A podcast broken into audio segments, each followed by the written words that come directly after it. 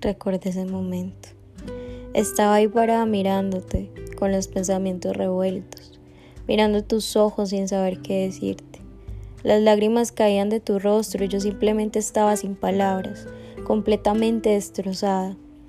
Ahí en ese instante mi vida pasó ante mis ojos como un pequeño cortometraje y mi coraje me susurró que era hora de partir de ese lugar. En la mesa estaban nuestras tazas de café, el sol se estaba escondiendo, el ruido de la música se desvanecía por completo.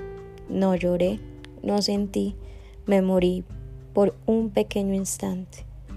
Ahí me di cuenta que era necesario romperse por completo para darte cuenta de la vida misma.